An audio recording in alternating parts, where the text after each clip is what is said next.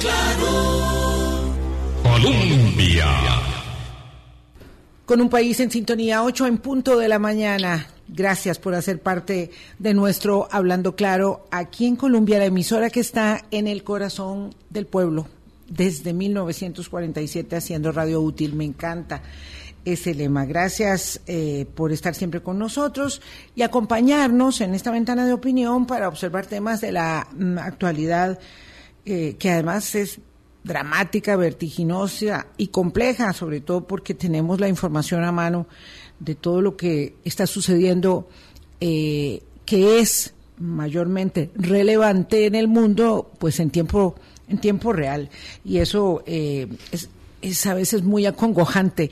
Estábamos Boris y yo aquí de, entrada eh, al programa señalando lo, lo de lo de Hawái ¿verdad? Este, lo del asesinato del candidato presidencial de Ecuador, que ya lo habíamos hablado ayer, pero que ahora requiere además la presencia en el territorio ecuatoriano de la, de la Agencia Federal de Investigaciones de los Estados Unidos, del FBI, o sea, una cosa impresionante. Pero lo de Hawái, como me decías, Boris, de verdad que es espeluznante. Buenos días. Buenos días, Vilma, y buenos días a todos los amigos y amigas de Hablando Claro, aquí en Radio Colombia. Sí, yo me levanté, me levanto y yo tengo la costumbre de poner las noticias y veo noticias internacionales porque me levanto mucho más temprano.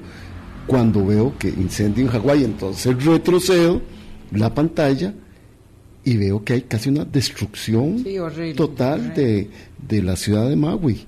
Este, un incendio, no sé por qué no, no sé a estas alturas, si es un incendio ¿De qué tipo? de causas naturales o provocado, pero que se vio avivado por los vientos huracanados que estaban atravesando la isla. Cuerpos de personas en el mar, una destrucción, una devastación. Este, el planeta también nos está hablando. Hace rato que nos está Sí, hablando y nos está diciendo lo que lo que hemos estado conversando. Nos, nos se- tenemos llamados de alerta. Eh, y por cierto que la semana entrante vamos a tener, probablemente miércoles, y siempre esto siempre lo pongo eh, en, en tentativa porque depende de la coyuntura, pero probablemente miércoles un acercamiento al tema de crucitas que lo mm, se- reseñamos mm, someramente el día que estuvimos aquí conversando con Alan Astorga. Ese es un tema, un tema de enormes implicaciones, empezando por los incumplimientos, los desacatos a las órdenes constitucionales que han emanado respecto de la veeduría, la vigilancia, la reparación de ese, de ese sitio. Por el contrario, lo que hay es un desastre. Pero bueno, estábamos hablando de Hawái. Este, y vamos a conversar hoy de un tema que teníamos pendiente en el tintero y que, gracias al apoyo de nuestros amigos, colegas de la Universidad de Costa Rica, podemos traerles a la mesa.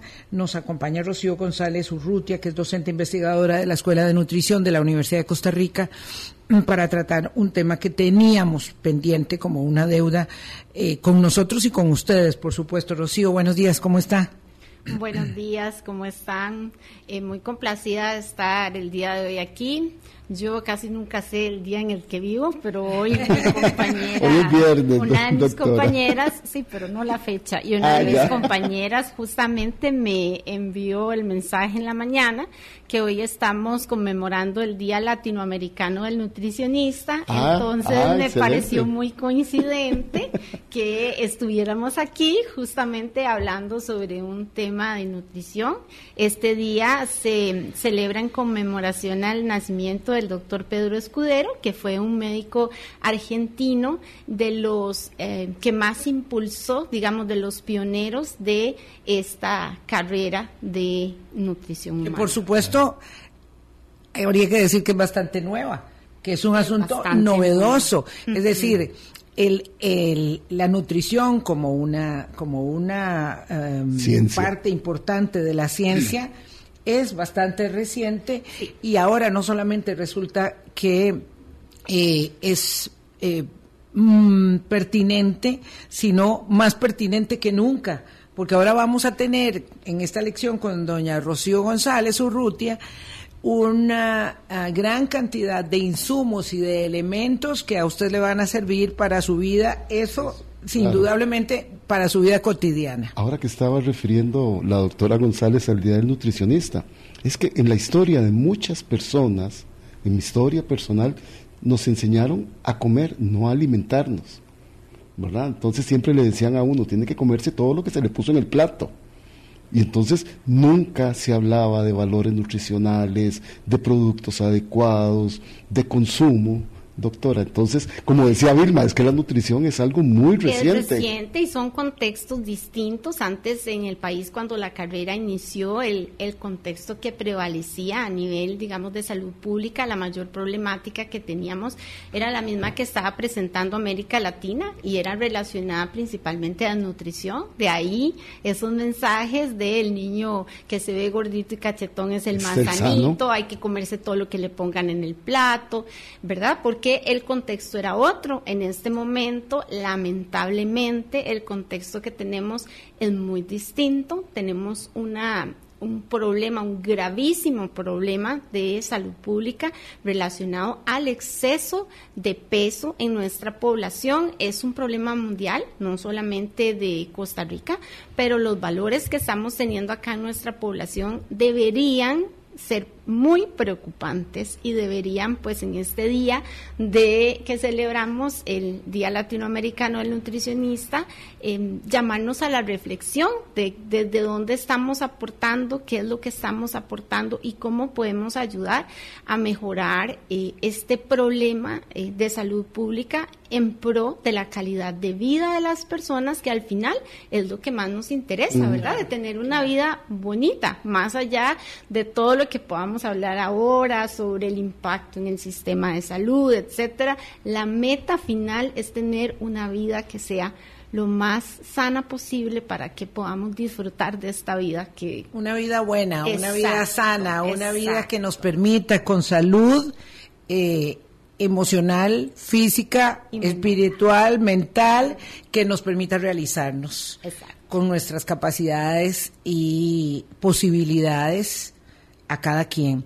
Voy a poner en contexto qué es lo que origina esta feliz coincidencia de celebrar hoy el Día Latinoamericano del Nutricionista con la eh, especialista, investigadora de la Escuela de Nutrición de la Universidad de Costa Rica, Rocío González.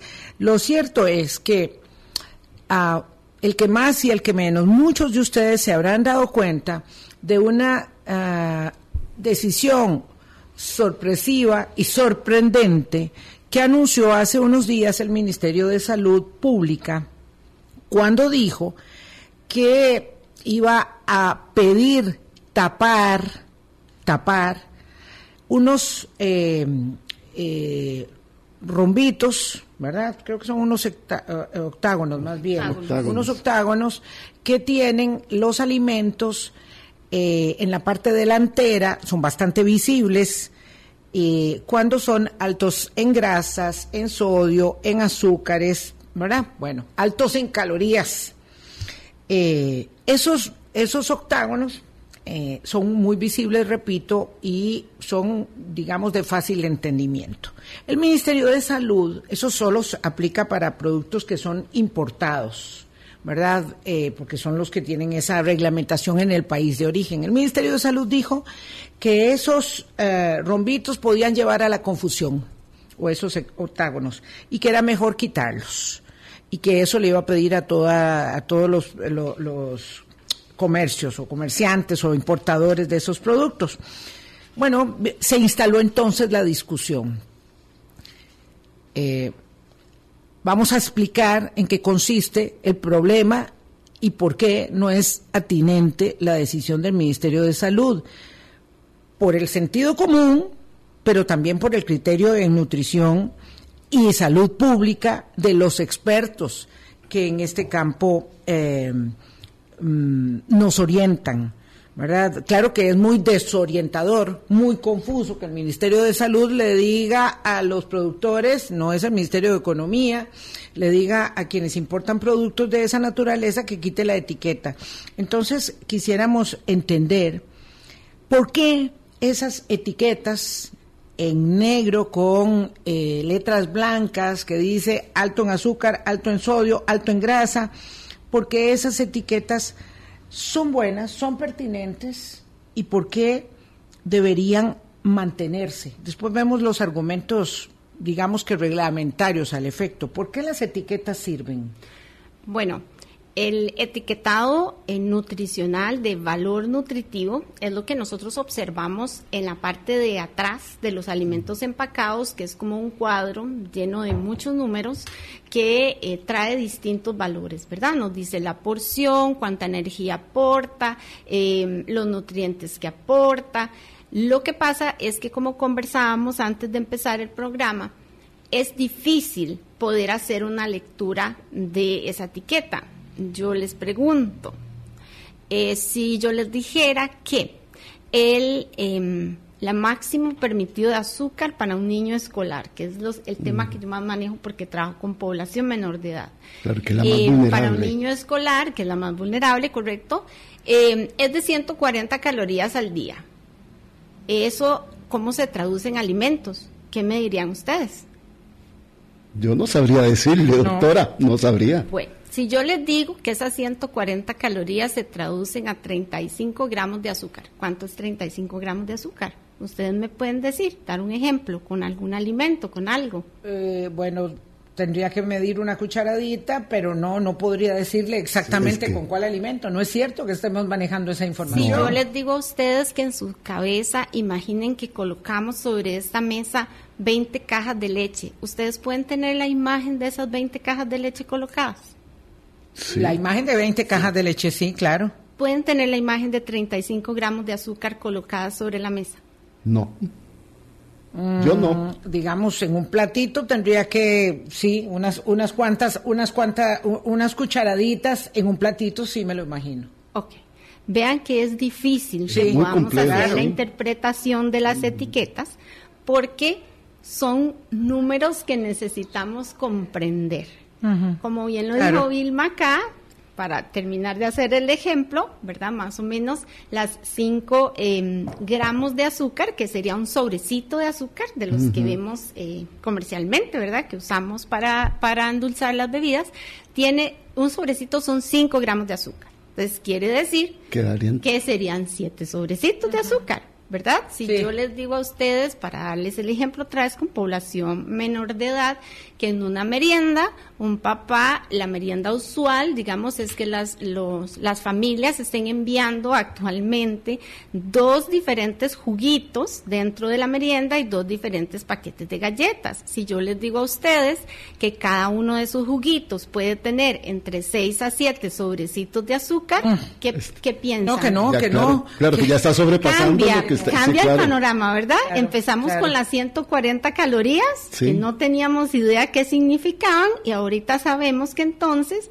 con un solo juguito, el niño estaría consumiendo el máximo de azúcar que la. Organización Mundial de la Salud señala para todo el día. Entonces ahí ya como que uno dice, estoy comprendiendo qué le estoy colocando a ese niño en la merienda, cierto, pero tuvimos que hacer todo un ejercicio para llegar hasta ese lugar. El etiquetado frontal no es solamente estos octágonos negros, existen diferentes tipos de etiquetado frontal. Sin embargo, de esos octágonos negros, ahora podemos hablar, se han visto algunos beneficios. Pero ese etiquetado frontal, digamos, de alguna manera nos ayuda a hacer este ejercicio que yo acabo de hacer con ustedes, de llegar desde las calorías a cómo lo vemos en el alimento y a que nos dé más información para saber qué vamos a poner en la merienda del niño. Que dicho sea de paso, nosotros tenemos un sistema público de alimentación y no deberíamos estar mandando meriendas a las escuelas porque los niños reciben en el comedor escolar La lo alimentación. suficiente para el día. Dicho sea de paso, pero les pongo el ejemplo. Pero no en todos. Yo creo Le que habría que pongo el habría que ejemplo señalar, de los juguitos, ¿verdad? Ajá, porque es porque- fácil porque ayuda. de pensar. Nos ayuda Sí. a organizar lo que Sí, ¿y qué pasa? Que la vida es una carrera, que el papá va a trabajar, la mamá va a trabajar. Eh, ello cuando, cuando se trata eh, de hogares donde eh, hay apoyo, pero en muchísimos es eh, monoparental.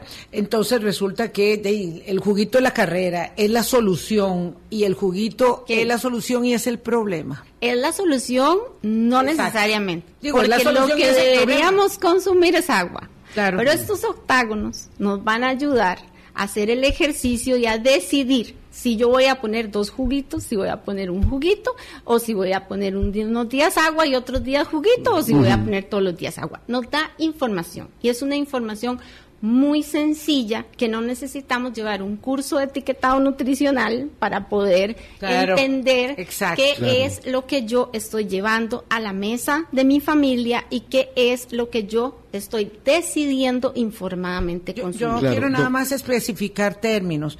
El etiquetado nutricional, ¿verdad? Creo que es importante, eh, Rocío eh, González, de la Escuela de Nutrición de la UCR que nos lo cuente. El etiquetado nutricional es una, es una etiqueta amplia, eh, normalmente de una letra muy pequeña y difícil, versus el etiquetado frontal visible y grande. Ajá, eso es otra de las ventajas. ¿Qué otro tipo de etiquetado frontal eh, existe? El semáforo, por ejemplo que por medio de los colores del semáforo nos indica, ¿verdad? Como la cantidad de estos nutrientes críticos, que son los que están en discusión, que son sodio, azúcar, grasas y energía, para que la población pueda estar informada. Entonces, les inicié contándoles el problema de obesidad que tenemos. Mm tenemos obesidad cerca del 30% en niños y en adolescentes, cerca del 10% en niños preescolares y 70% de exceso de peso en adultos de 18 años y más. Es decir, 7 de cada 10 personas en este país tienen un problema con su peso. Y no es que sea un problema eh, poco importante, porque el problema de exceso de peso está vinculado a la diabetes, a la hipertensión, a problemas cardiovasculares, que en este momento cardiovasculares y a cáncer también son de las principales causas de muerte. Entonces, estos sellitos o el semáforo o algún otro etiquetado frontal es traduce esa etiqueta que a veces ni podemos leer porque tiene la letra muy pequeña y que nos es difícil de comprender, la traduce para que el consumidor pueda decidir si yo voy a escoger las galletas A, B o C porque mi papá tiene hipertensión y yo quiero que él pueda tener una opción saludable. Es ayudar al consumidor a hacer una elección informada y creo que es un derecho. Un derecho. Perfecto. entonces vamos por partes. El Ministerio de Salud decide que hay que tapar la etiqueta frontal, no la etiqueta nutricional, ¿verdad? Difícil de leer, de muchas letras y muy pequeñitas. ¿Esto a usted qué, qué, cuál fue su reacción inicial? ¿Qué le dice que sea el Ministerio de Salud el que haga una directriz de salud pública que le quita una guía a la persona consumidora. Bueno, en primer lugar, no es mi posición no lo que, sola como persona, sino yo vengo acá representando a la Escuela de Nutrición de la Universidad de Costa Rica y a la Escuela de Salud Pública de la Universidad de Costa Rica que también colaboró en la construcción, digamos, de esta de esta posición. Hay que comprender que a veces hay cosas que nos parecen que no están bien y que uno desearía decir, bueno, lo cambiamos. A partir de hoy, en este momento, a las 8 y, sí, y 19, vamos a dejar de hacer esto y vamos a hacer esto otro. Pero dentro del país donde vivimos existen una serie de leyes y de reglamentos que no podemos incumplir. No nos permite hacer el cambio a las 8 y 19 de lo que nosotros consideramos que desde el sentido común o que desde... que pensamos al, levantarnos. Lo que pensamos al levantarnos y podemos hacer el cambio. Entonces, eh, el, Ministerio de Salud toma esta decisión porque Costa Rica en esta mm. materia está... Eh, regulada por el reglamento centroamericano, ¿verdad? Y toma esta decisión diciendo que de acuerdo al reglamento, pues entonces hay que tapar los sellos porque todavía el reglamento no ha llegado hasta ahí. Lamentablemente hace en el 2012 fue la fecha de la última reforma de este reglamento y hay mucho que caminar en esa materia y mi compañera Cindy, que ayer estuvo en otro programa, ¿verdad? Comentaba que es muy difícil también avanzar porque hay que poner de acuerdo a varios países. vamos a, voy a recapitular de nuevo para no perder a las personas, este, doña Rocío. Dígame. El reglamento centroamericano no establece valores mínimos o máximos eh, de eh, eh, para poder poner las etiquetas. Entonces, el Ministerio de Salud oficiosamente, dado que en Costa Rica no existe una reglamentación, local propia, dice, bueno, como el reglamento centroamericano no establece valores máximos ni mínimos, lo mejor es quitar las etiquetas. Mm. Y bueno, ojalá que la Asamblea Legislativa eh, proceda cuanto antes con una reforma de ley. Pero resulta, ¿verdad?, que ese argumento por sí mismo, de acuerdo con el Consejo Rector de Salud de la Universidad de Costa Rica, no es suficiente para quitar una etiqueta que favorece el entendimiento de las personas. Voy a hacer una pausa, son las 8.21 y ya regresamos. Colombia. Con un país en sintonía 824 hay que poner mucha atención para entender de qué estamos hablando con doña Rocío González Urrutia, docente investigadora de la Escuela de Nutrición de la Universidad de Costa Rica, porque el Consejo Rector de Salud de la universidad ha emitido un pronunciamiento que señala que no es pertinente ni reglamentariamente obligatorio, sino todo lo contrario, eliminar los octágonos de advertencia de altos valores de calorías, sodios, azúcares, etcétera, en los productos que importamos y en eso estábamos. El Ministerio de Salud, doña Rocío, dice que como en Costa Rica no hay una legislación al respecto, repito, y como en Centroamérica no se establecen valores mínimos ni máximos, mejor quitar las etiquetas de advertencia que le ayudan a la gente. ¿Por qué ustedes sostienen que reglamentariamente eso no es eh, lo que deberíamos hacer? Sino más bien asegurar la posibilidad de que la gente tenga más información para consumir mejor.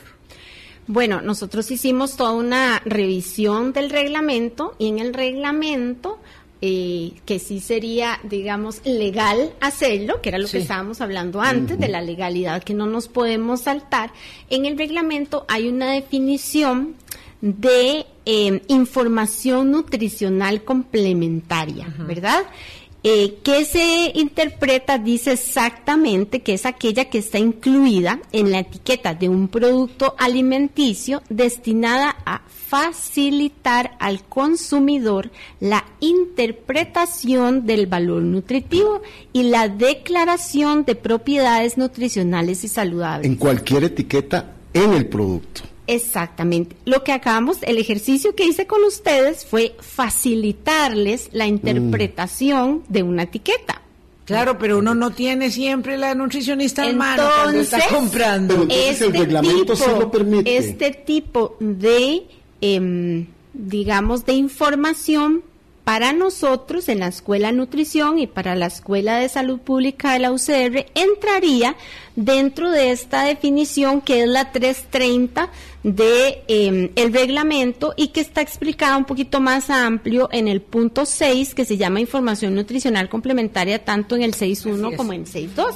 Entonces, ¿qué significa? que todo aquello que me ayude como consumidor a tomar una lección informada yo puedo ponerlo en mi empaque y no tengo por qué ocultarlo. No contraviene un reglamento centroamericano, pero además resulta ser, eh, digamos, congruente con lo que ese reglamento centroamericano establece. Exacto. sí, no, no, es que era, era por esa vía. Entonces, ¿por qué el Ministerio de Salud aduce que es que no estábamos cumpliendo con el reglamento cuando el reglamento, según lo establecido en el mismo, y es el asidero que ustedes tienen para el pronunciamiento, sí obligaría a tener, no obligaría, dice que se deben tener esas etiquetas, que se pueden poner esas etiquetas. A veces es complicado porque los reglamentos pueden ser interpretativos. De hecho, como les comentaba, hay reglamentos que tienen manuales para su interpretación. Este reglamento no tiene manual para su interpretación. Y cuando nosotros hacemos la lectura de qué es información nutricional complementaria, para nosotros es clarísimo que el etiquetado frontal de los alimentos, llámese sellos negros, llámese semáforo, cualquiera, porque recuerden que si son alimentos que vienen de fuera del país, no necesariamente van a ser estos octágonos, pueden ser otros tipos de etiquetado frontal.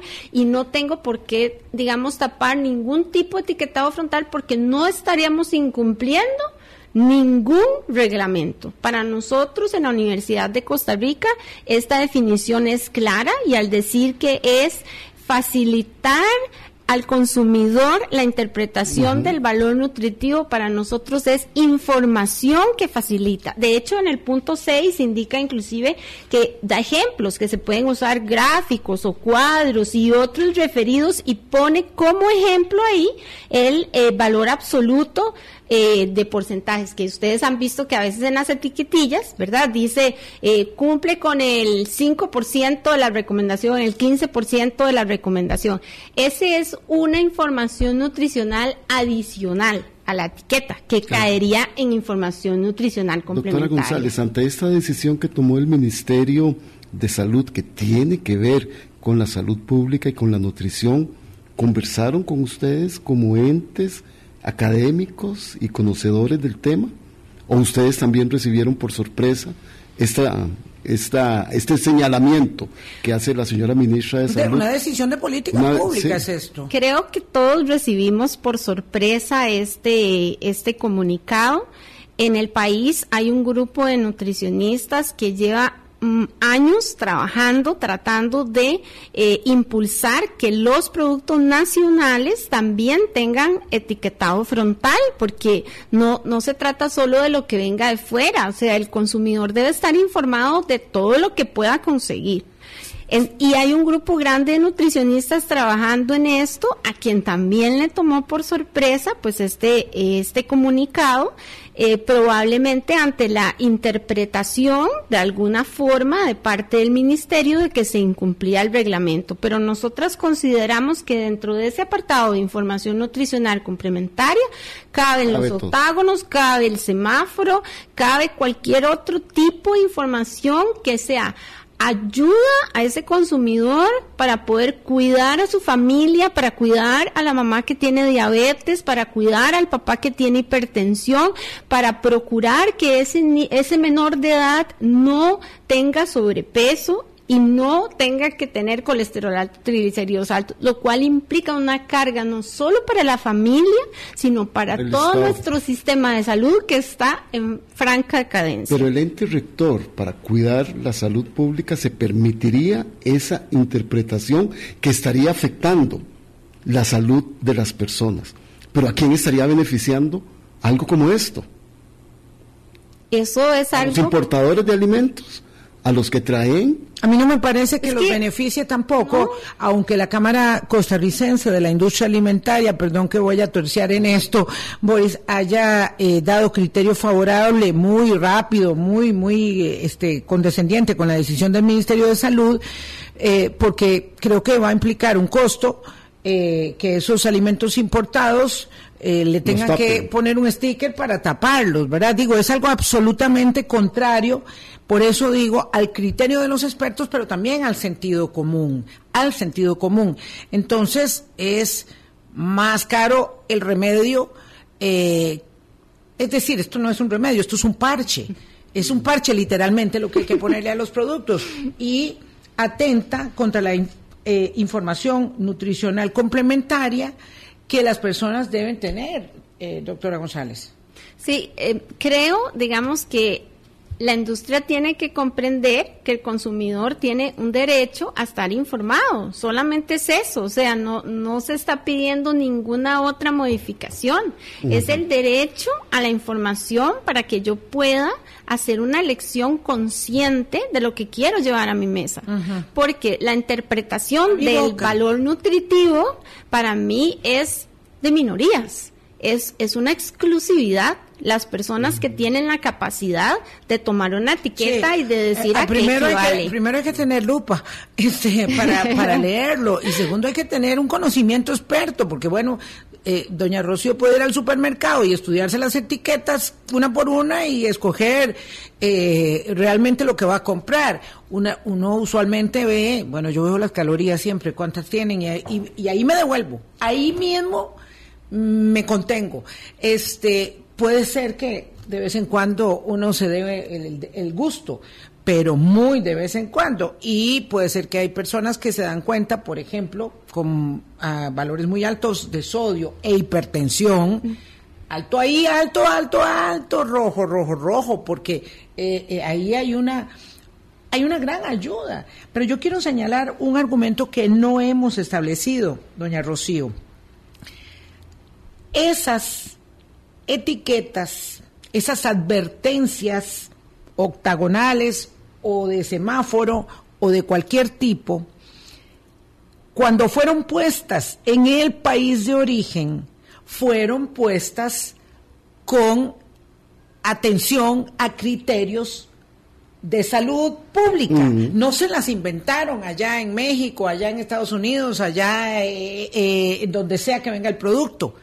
Que, le, que, que Centroamérica seamos parte de una región rezagada donde no lo hemos reglamentado, no significa que nosotros podamos desprendernos fácilmente, alegremente, absurdamente del criterio experto de los nutricionistas, de los médicos y de los ministerios de salud o de la Agencia Federal de Alimentos o de la Agencia Europea de Alimentos y Medicamentos y decir, bueno, y la verdad es que como yo no lo hice, pues entonces no vale y lo tapo. ¿Por qué los europeos o los gringos o los mexicanos tienen derecho a tener la etiqueta y nosotros lo que vamos a hacer es desmerecer ese conocimiento científico y deshacernos de la etiqueta?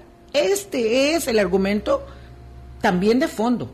Eh, sí, claro. Pensemos que este reglamento, ¿verdad? Tiene 10 años de atraso y esto de los etiquetados frontales ha sido algo reciente dada esta explosión de enfermedades crónicas no transmisibles.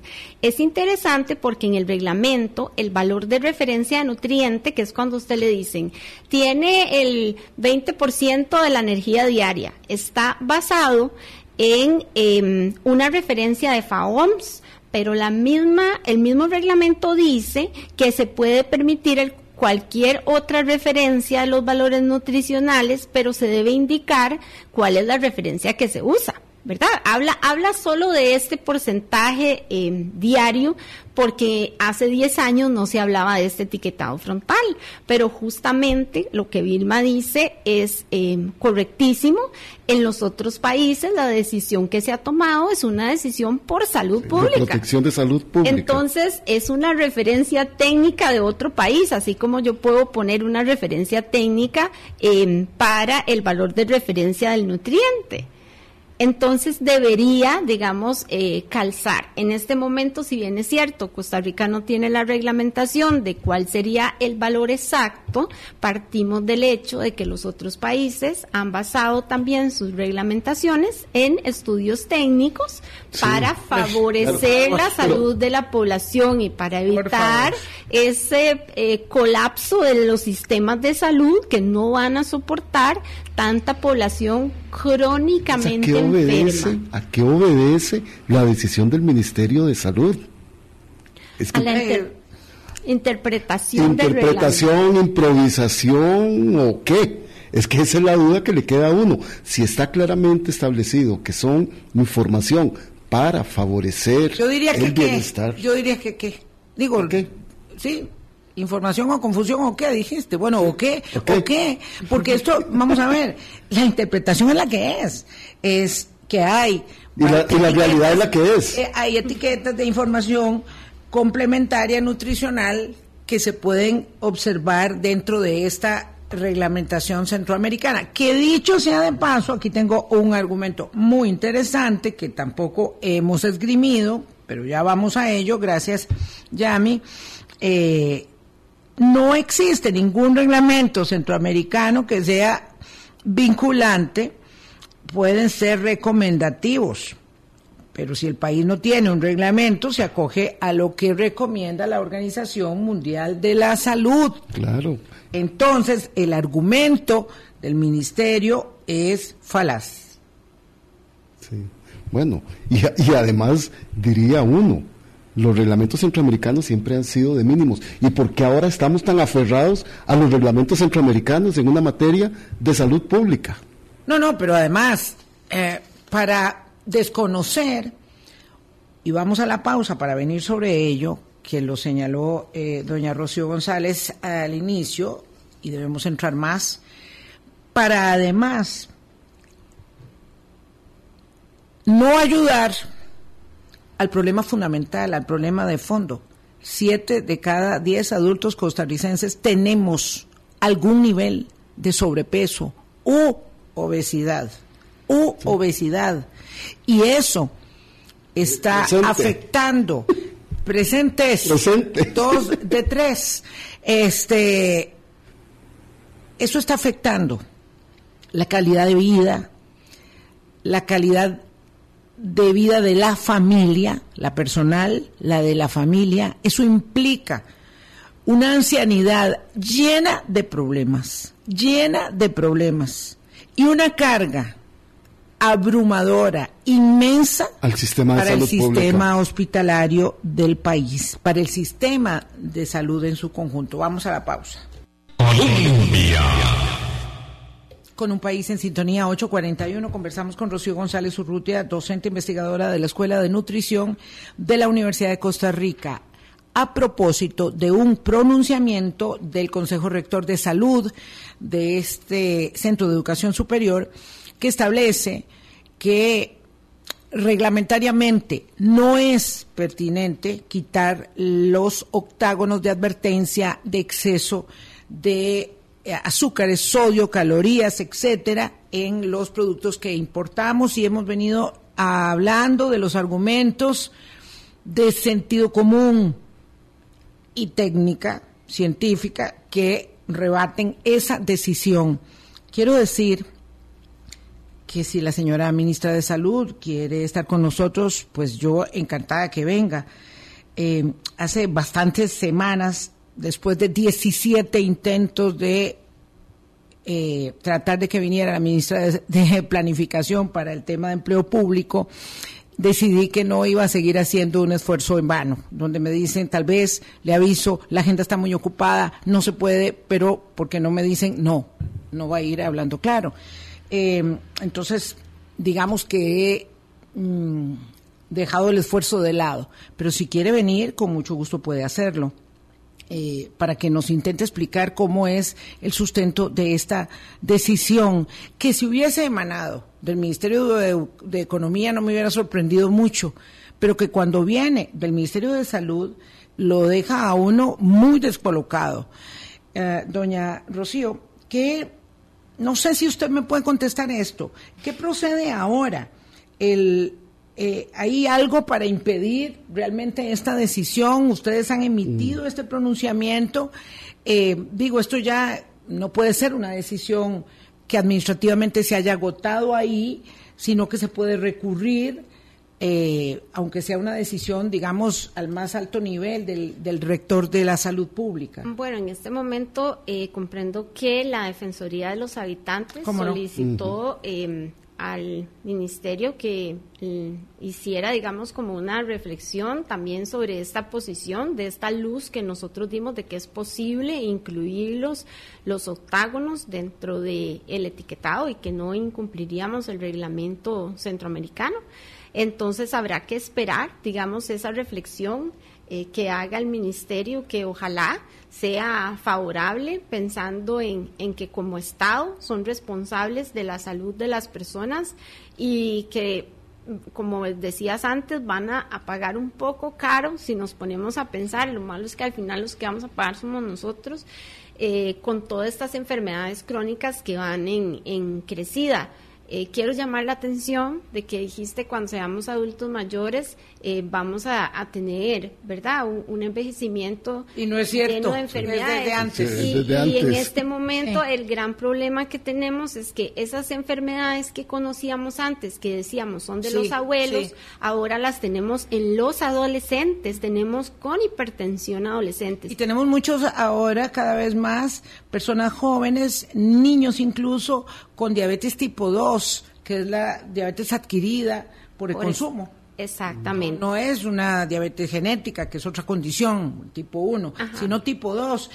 hablemos de esto. Sí, doctora González, dígame una cosa. ¿Existe algún otro mecanismo, recurso que hayan visto ustedes como especialistas para eh, no solo hacerle el señalamiento y llamar la atención al Ministerio de Salud, sino para revertir esta decisión?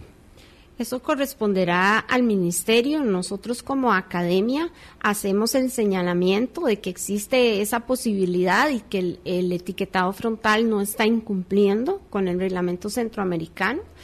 Y em, nos ponemos a disposición también del ministerio para poder avanzar en todo lo que respecta a la reglamentación nacional, porque recordemos que toda esta discusión es de los productos que vienen de fuera, pero que también tenemos muchos productos empacados que se fabrican a nivel Claro, nacional. y ya Sin podríamos... etiqueta alguna. No, pero Sin ya etiqueta podríamos, alguna. claro, Sin con la, con la- con la frontal. etiqueta nutricional, pero, pero esta es una gran oportunidad. Correcto. Porque este es el momento de ponernos a trabajar, digo, los que expertos y nosotros empujamos las políticas públicas que sean buenas para la salud y no las que atentan contra la salud. eh, podríamos eh, empujar, estimular la eh, reglamentación correspondiente para la habilitación de etiquetado frontal en los productos producidos en el país. No se trata de quitar el etiquetado de los productos importados, sino más bien de poder reglamentar que haya etiquetado en los productos producidos en el país. Alguien Correcto. también nos decía en la pausa que además de las normas que hemos citado, el denominado Códex Alimentario es una colección de normas alimentarias aceptadas internacionalmente que protegen la salud del consumidor y aseguran la aplicación de prácticas equitativas en el comercio de los alimentos. Y ahí está y ahí está eh, otra reglamentación, digamos, de asidero para las autoridades locales. O sea, hay bastante hecho y lo que hay que hacer es reglamentar las etiquetas frontales para los productos que producimos aquí, Rocío. Necesitamos avanzar en muchos aspectos. El etiquetado nutricional no es obligatorio en este país, salvo que se haga alguna declaración nutricional. Por ejemplo, si yo digo que estas galletitas son light, tengo la obligación de poner la etiqueta para que el consumidor pueda ver por qué son light, porque yo como productor estoy diciendo que son livianas, ¿verdad?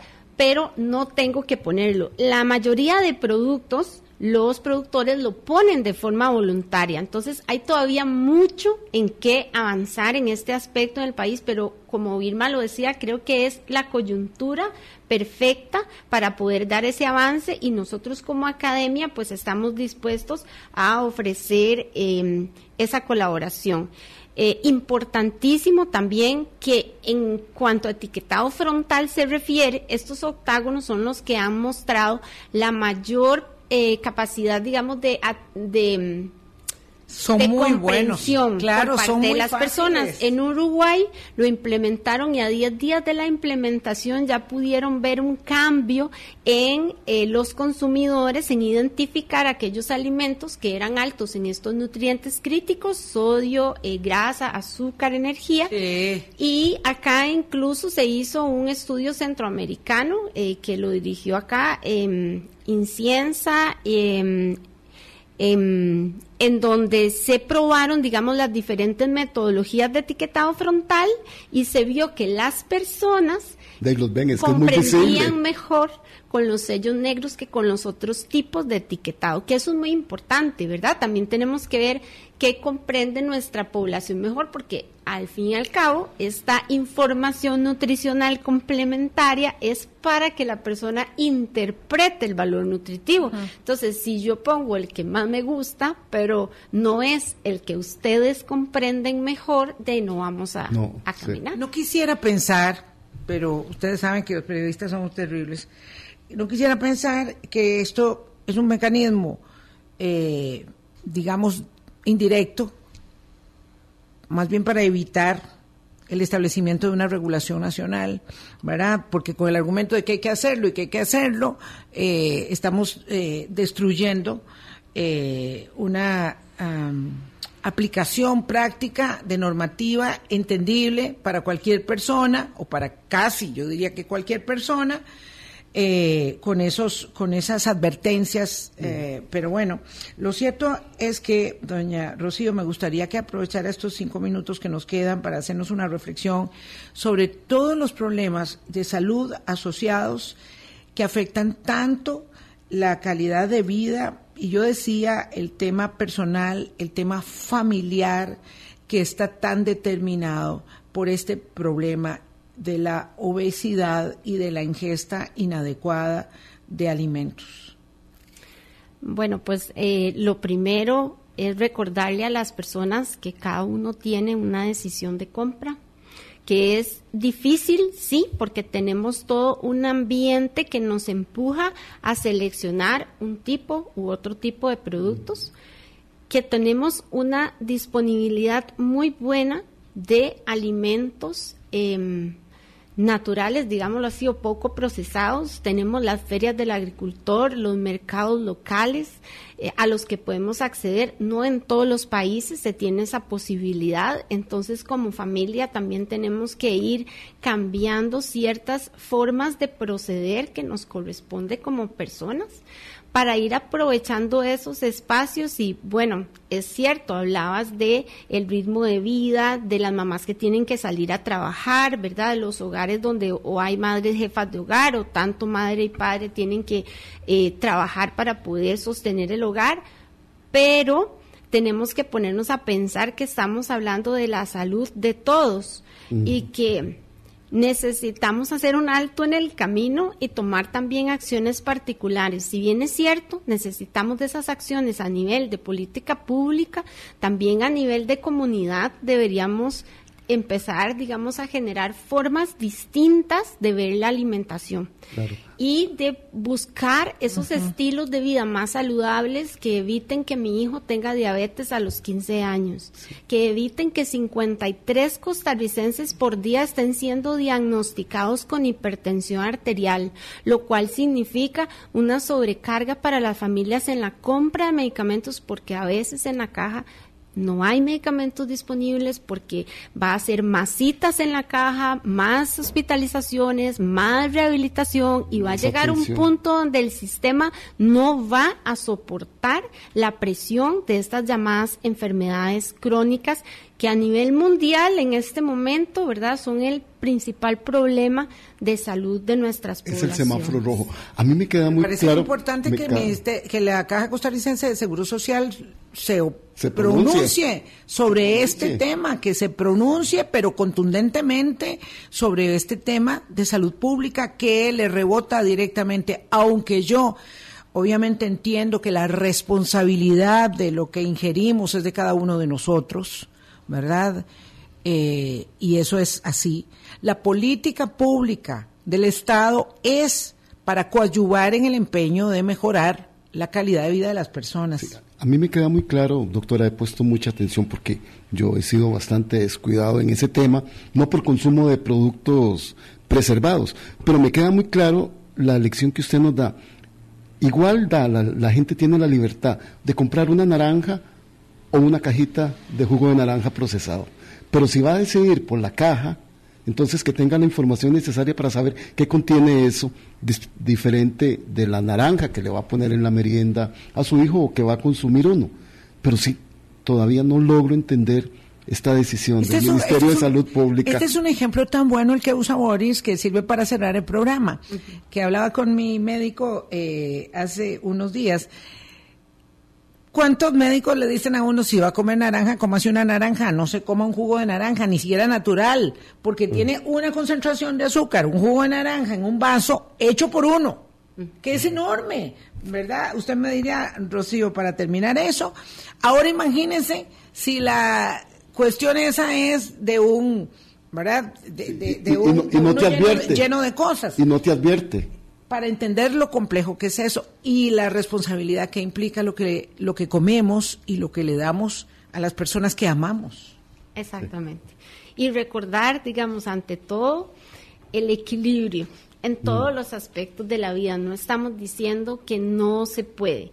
Estamos diciendo que hay que recuperar ese equilibrio que hemos perdido y hay que volver a los alimentos que tenemos aquí disponibles, eh, frescos en gran cantidad que no consumimos y tener ese equilibrio. No es la culpa, es el disfrute. El disfrute, correcto. Pero la política pública es imprescindible en este proceso para ayudar a generar ambientes y ciudades más saludables que le permitan a las personas tomar decisiones informadas sobre cuáles son esos alimentos con los que van a nutrir a sus hijos, con los que van a nutrir a su familia y eh, cuál es la calidad de vida a la que aspiran eh, tener. Muy buena reflexión para cerrar la semana.